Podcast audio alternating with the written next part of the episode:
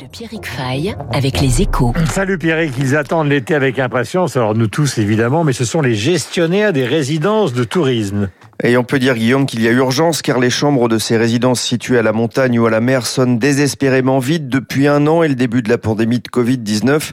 Selon une étude de KPMG, leur fréquentation a chuté de moitié l'an dernier en Ile-de-France, un vidé de ces touristes étrangers. En province, la chute est limitée à presque un tiers, un manque à gagner considérable pour les exploitants de ces résidences de location en courte durée. Cette année, elles ont déjà raté les vacances de Pâques et voient avec inquiétude approcher les ponts du mois de mai dans un contexte contexte d'interdiction de changer de région en France, mais le secteur pâtit aussi du ralentissement des voyages d'affaires. Ils étaient souvent utilisés par des cadres en déplacement. De ce côté aussi, c'est calme plat. La pandémie a donc fait des dégâts. À Montpellier, le groupe Apart City vient d'entrer en procédure de sauvegarde. Il emploie près de 1000 salariés et gère un parc de 12 000 appartements. Et pourtant, Pierrick, c'était un marché en plein développement jusqu'à la crise. Oui, c'est vrai que c'est un outil de placement rassurant pour les investisseurs en quête de rendement, mais aussi d'un actif solide dans la pierre, d'autant plus que l'investissement donnait lieu à une fiscalité attractive. Par ailleurs, le gestionnaire de la résidence se chargeait de la paperasse, de la gestion des appartements, des locataires. Il y avait rarement de mauvaises surprises pour les bailleurs qui recevaient un virement à la fin du mois.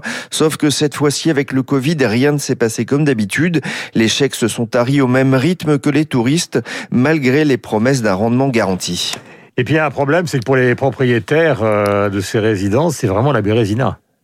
Oui, en 2020, les bailleurs privés auraient déjà renoncé en moyenne à 3 voire 4 mois de loyer. Or, de nombreux particuliers sont endettés pour investir dans ces appartements et faute de loyer, certains se retrouvent avec l'impossibilité de rembourser leurs échéances et en 2021, on voit que la crise s'éternise et les exploitants pourraient avoir encore du mal à mettre la main à la poche. Alors, des procédures de conciliation ont toutefois été ouvertes par de gros acteurs comme Pierre et Vacances et dans le cas d'Apart City dont je parlais tout à l'heure, hein, qui gère 11 000 euh, propriétaires, euh, un accord a a été trouvé avec certains bailleurs. Ces derniers abandonnent 4 mois de loyer dû pour 2020, mais aussi 30% des loyers espérés en 2021 en échange de la garantie d'être payés pour le reste. D'autres ont préféré se tourner vers le tribunal de commerce avec une issue qui s'annonce plus incertaine. Merci Pierre, il est 7h59 minutes sur l'antenne de Radio Classique. Vous allez passer une bonne journée car euh, la météo va s'améliorer considérablement.